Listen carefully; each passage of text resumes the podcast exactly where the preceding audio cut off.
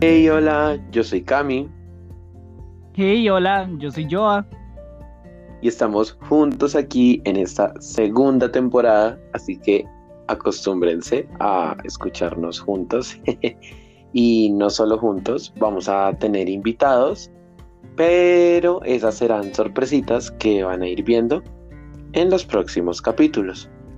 Les queremos dar la bienvenida a los nuevos oyentes. Les decimos que esperamos gocen con nosotros, que si desean pueden escuchar la anterior temporada que también es muy buena. Y a nuestros oyentes más antiguos, nada, que sigan disfrutando con nosotros y para todos, qué rico tenerlos otra vez, en serio. ¿Cómo estás, Joa? ¿Cómo va todo? ¿Qué te cuentas? Súper bien mejorando con el tema de lo técnico, ¿no? Cada vez estamos mejor. En este momento estoy aislando el sonido lo más que puedo. ¿Y tú cómo estás? ¿Cómo has estado? Bien, bien, feliz, feliz, porque es verdad, las mejoras han sido buenas y seguimos en el proceso. Y esta segunda temporada ha sido de un trabajazo y todavía es, pero nada, vamos a ir con toda. Lo que se avecina en esta temporada es un poco el final de este año y esa puerta que se abre a un nuevo año donde siguen pasando algunas cosas, otras cambian, unas para mejor, otras no tan para mejor. yo creo que hay un tema muy bueno para inaugurar esta segunda etapa, esta segunda temporada, y es la carrera contra el tiempo. ¿O tú qué opinas? ¿Sí? ¿Carrera contra el tiempo suena bien? Es un nombre interesante y ahora que lo planteo, una carrera contra el tiempo, la vida. Que nuestro tiempo de vida se ha convertido como en un enemigo para nosotros. Pongámoslo, estamos todo el tiempo contra reloj. ¿O tú qué dices? Sí, sí, rotundamente, rotundamente. De hecho, decimos esto porque mm, para todos, ¿no? Y obviamente para que lo sometan a crítica y que adelanto y hago un paréntesis.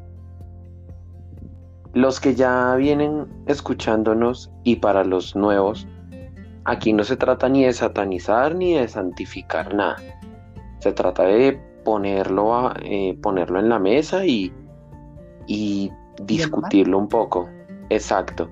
Y esto que vamos a discutir, o bueno, estamos discutiendo en realidad, esta carrera contra la vida, contra el tiempo, la podemos ver a la, a la hora de notar las exigencias de todo el marco socioeconómico, político, ante, hey, tienes que graduarte a tal edad, entre más joven y entre más trilingüe seas, mejor. Es más, mejor, mejor si eres más que trilingüe, mejor si no eres solo mm. profesional, sino especialista, magíster, perdón. Eh, mejor si ya has viajado un montón. Pero entonces esto en poco tiempo, en poco tiempo tienes que hacer muchas cosas. Y cada vez la exigencia del corto tiempo se vuelve más delgada, más fina.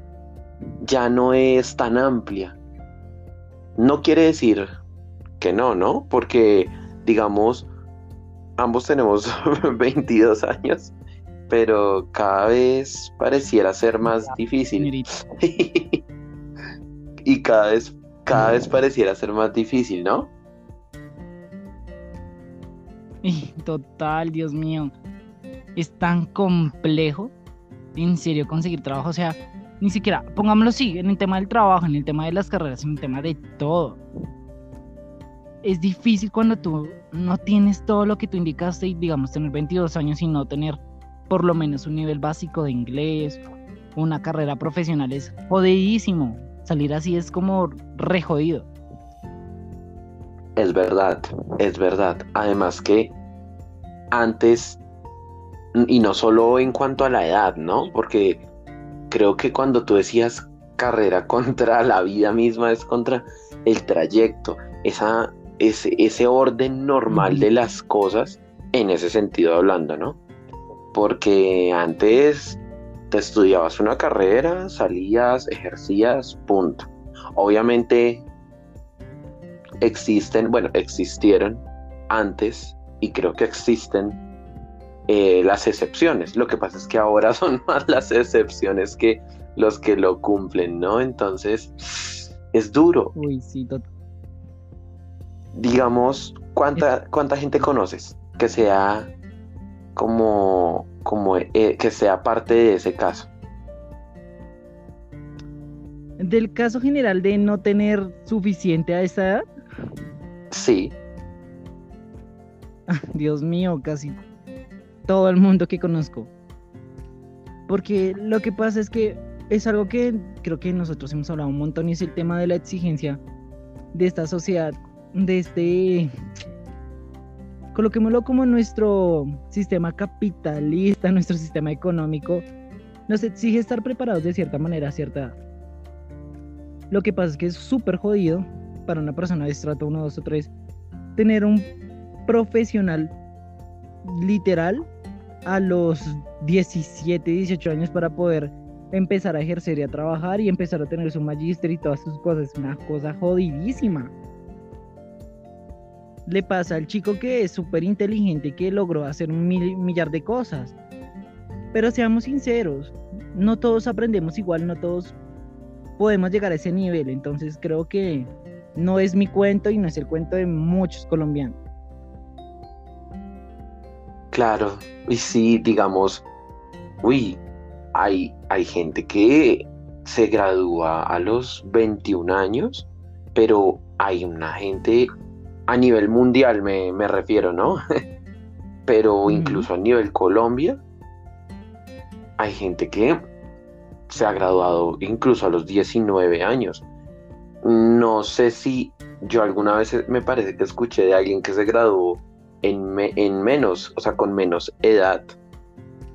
Y me preguntaba yo, ¿qué se, se sentirá, no? ¿Qué, ¿Qué sentirá una persona reconociéndose como alguien joven, muy joven, que obviamente sale del estándar de digámoslo así, de edades para graduarse, que sentir a una persona que se gradúa mucho más joven que eso.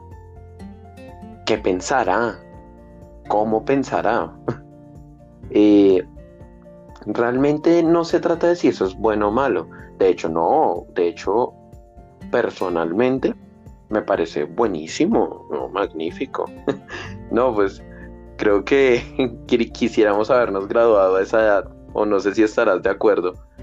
Ay, por supuesto, yo quisiera haber tenido 17 años y ya estar saliendo del profesional, por favor, claro que sí. No, igual, la verdad, yo todavía sigo en curso y tengo 22 años. A mucha honra, a mucho honor, y no me avergüenzo. Y quiero tocar este punto, porque no se trata de sentir vergüenza, sentir temor, todo lo contrario.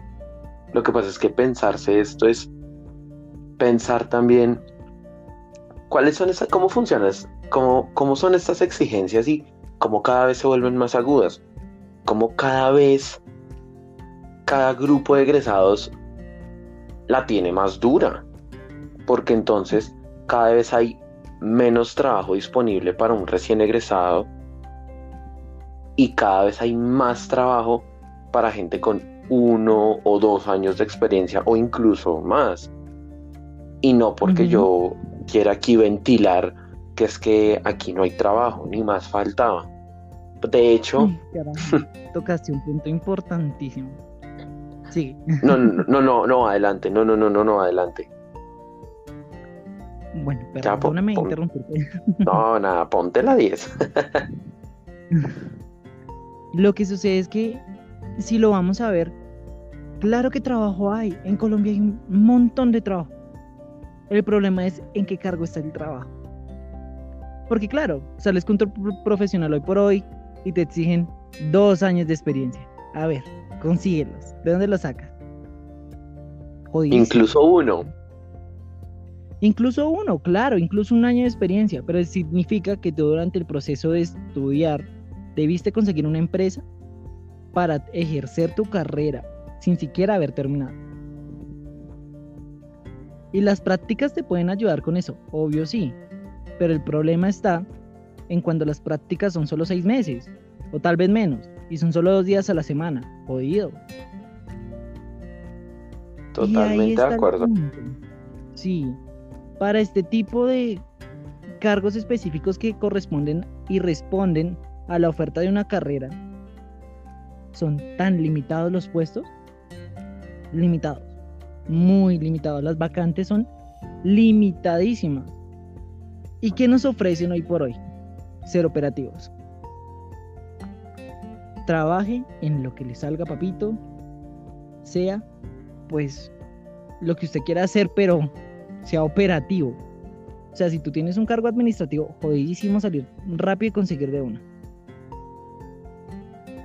Es decir, hoy en día hay mucho trabajo en obras, en cocinas, eh, para el aseo. O sea, trabajo de este estilo sobra y hay un montón. ¿Y qué pasa con todos los ingenieros ambientales, ingenieros de alimentos, ingenieros industriales? o sea, la verdad, es jodido, pero sí se puede, claramente. Claramente sí se puede. El tema está en cómo lograr que la edad no sea nuestro limitante.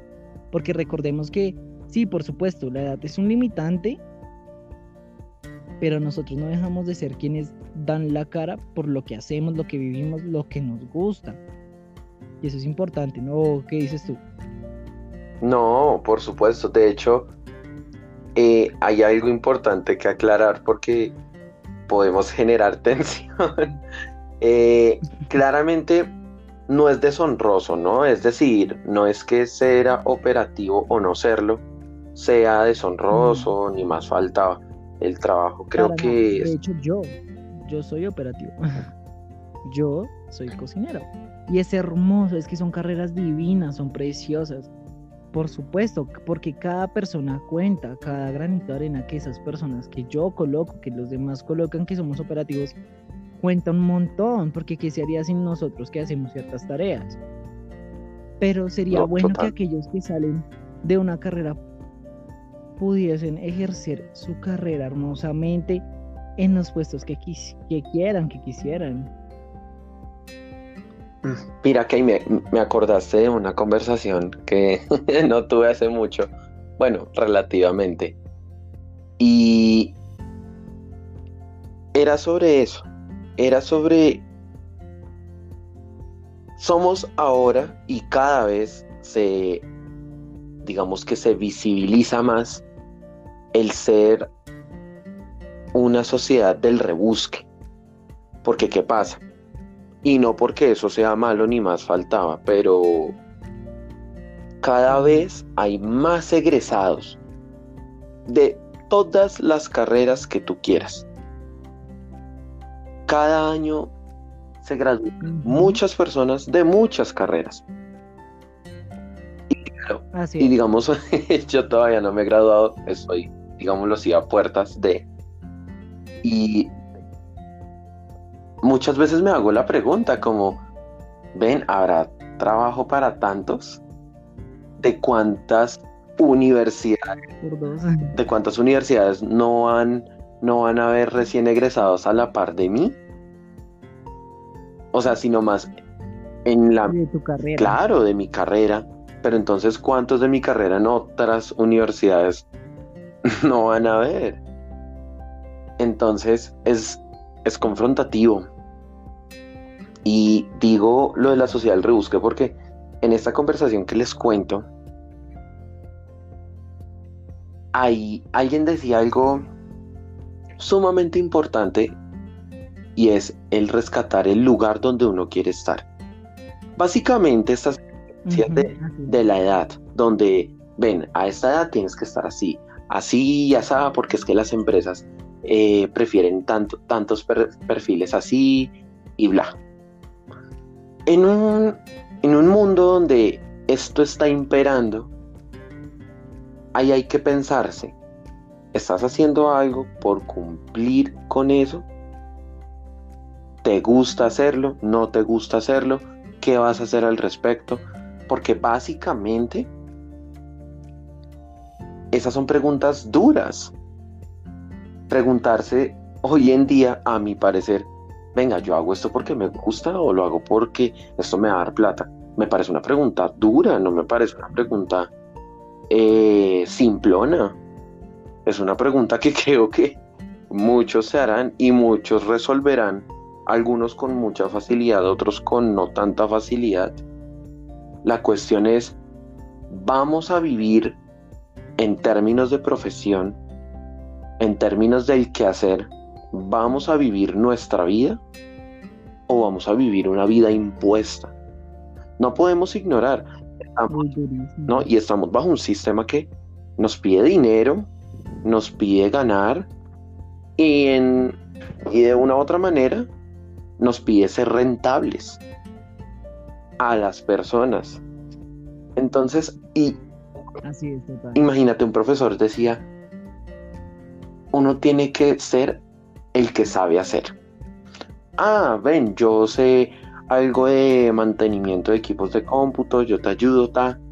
Porque de hecho es muy difícil concebir esa normalidad a la que muchos pudieron acceder, a la que pocos pueden acceder hoy en día y cada vez son más pocos los que pueden darse el lujo de decir, yo estudié esto y salí a ejercerlo.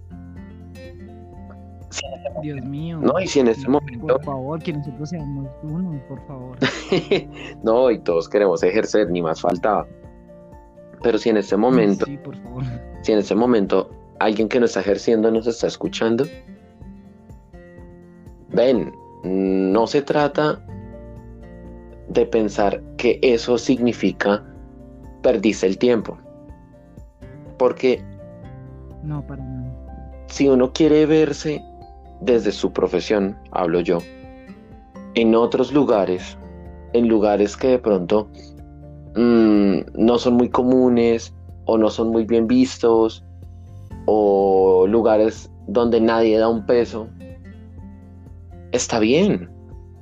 Si hay alguien que no quiere eh, irse por el enfoque imperante de su carrera, sino que quiere hacer otras cosas, hágalas hágalas si de verdad es lo que quiere. Porque es que uno es el que, justamente como tú decías, saca la cara, saca la cara por su profesión, pero no solo por su profesión, sino por sí mismo. Y uno tiene la capacidad... ¿Por quién es? Exactamente. Y uno tiene la capacidad de ser un constructor y de construirse en otros espacios, en otros escenarios, de otras maneras. Pero no es fácil. Y la sociedad del rebusque es esa nada, yo voy a ir haciendo esto, voy ahorrando para esto y empiezo esto, o voy haciendo esto mientras busco aquello. No se trata de si está bien o mal, pero, pero sí de pensarse por qué esto es así. Y cómo también hago parte de toda esta dinámica. Cómo estoy haciendo parte de estos cambios que ya están siendo presentes y que seguirán presentes y que seguirán cambiando, ¿no? Por supuesto. Y creo que creo que con estas dos cuestiones podemos cerrar. Ya en esencia, la verdad, lo que queda es literal lo que tú decías. Todo en esta vida, literal, y esto te lo dice cualquier papá, abuelita, viejito, quien sea, carajo, te lo va a decir. Todo está hecho de procesos y a veces uno comienza por abajo para estar arriba. Y ese abajo y ese arriba es una tontada también. Porque si lo piensas es lo mismo de los estratos y lo que hemos siempre dialogado. Porque no se puede ser igual. Pero hablamos de que tú comienzas desde cierto cargo, desde cierto puesto. Puesto, perdón. igual vas a llegar arriba si te lo propone. De que lo logras, lo logras. Digo yo. No, total. Y existen privilegiados. Y para los que sean privilegiados de nuestros oyentes, aprovechenlo. aprovechenlo mucho. Literal, aprovechenlo un montón. Y hagan lo que les gusta, lo que les mueva el corazón, lo que haga, lo que les haga levantarse todos los días con ganas de seguir haciendo. Y para los que no, igual háganlo. Todos podemos. Igual, todos podemos, literal. Exacto. Creo que eso sería todo hermosos y hermosas de esta noche. ah, ¿qué tal? Ah? Ojo, ojo con esos piropos. Nada, los queremos mucho. Eh, esto, esta conversación no acaba acá. Créanme que vamos a tener gente nueva, voces nuevas en los próximos capítulos y van a poder seguir conversando esto desde otros puntos, preguntándose por qué esto es así, por qué no deja de ser así, por qué tiene que seguir siendo muchas cosas más. Créanme, no se trata de si es algo bueno o malo, se trata de cómo puede ser mejor, cómo podemos ser mejor, cómo puede funcionar de una manera diferente. O si ya funciona bien, ¿por qué funciona bien? ¿Por qué no funciona mal? Muchas otras cosas, porque esto me importa, porque esto me impacta, porque no me importa, porque no altera mi vida, muchas cosas, así que nada, les damos la bienvenida a esta segunda temporada y este fue Cami. Y este fue Joa. chao, chao. Adiós.